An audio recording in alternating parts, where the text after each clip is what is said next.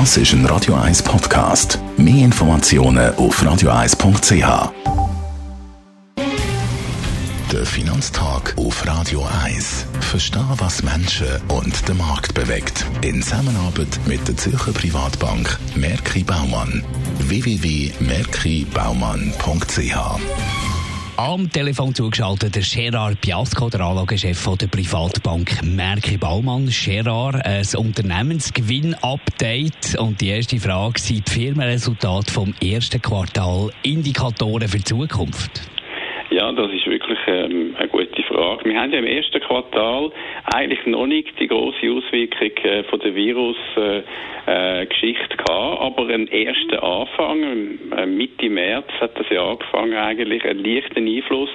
Und jetzt, wo die äh, Öffnung oder Teilöffnung ist, und äh, der Virus-Effekt könnte ein bisschen abnehmen im äh, dritten Quartal zum Beispiel, wenn man aus, auf den Sommer schon rausschaut. Dann könnte man eigentlich sagen, das erste Quartal ist vielleicht gar kein schlechter Indikator, was mit Unternehmensgewinn wird gehen, wird gehen in den nächsten äh, paar Monaten.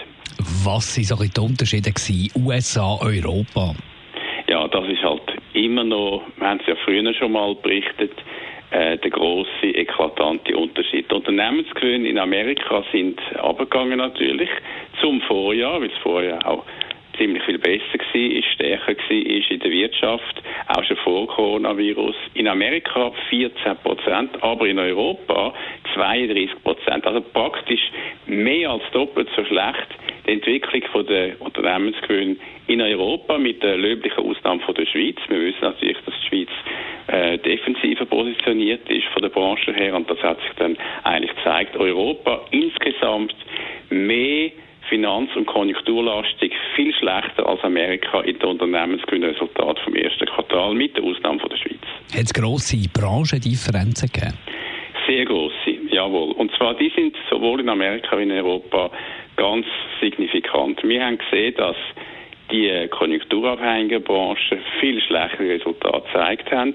Hingegen Konsum stabil, also das heißt Haushaltsgüter und Nahrungsmittel, Getränkesektor, die haben positive Resultate gehabt, also die haben können ein Wachstum zum Vorjahr zeigen, sowohl in Amerika wie in Europa und vor allem der Pharmasektor. Der Pharmasektor hat ein sehr gutes Wachstum gezeigt, in Europa auch in Amerika auch. Und die große Enttäuschung, wo haben wir die gehabt?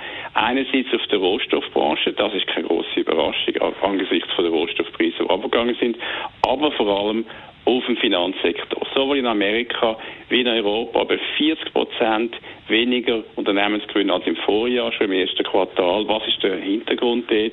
Wir haben gesehen, die Banken haben erstens gelitten unter dem tiefen Zinsniveau, was natürlich inzwischen tiefer geworden ist, vor allem wieder lange Zinsen, aber auch wieder kurze Zinsen. Und sie haben auch gelitten, äh, der Finanzsektor und insbesondere die Banken, unter Reservebildung, wo sie angefangen haben für die Kreditausfälle, wo sie natürlich mit der Wirtschaftsabschwächung häufen.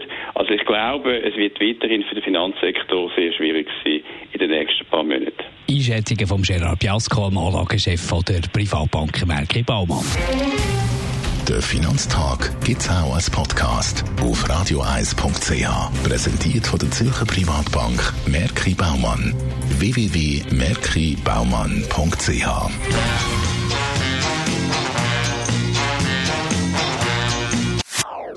Das ist ein Radio 1 Podcast. Mehr Informationen auf radioeis.ch.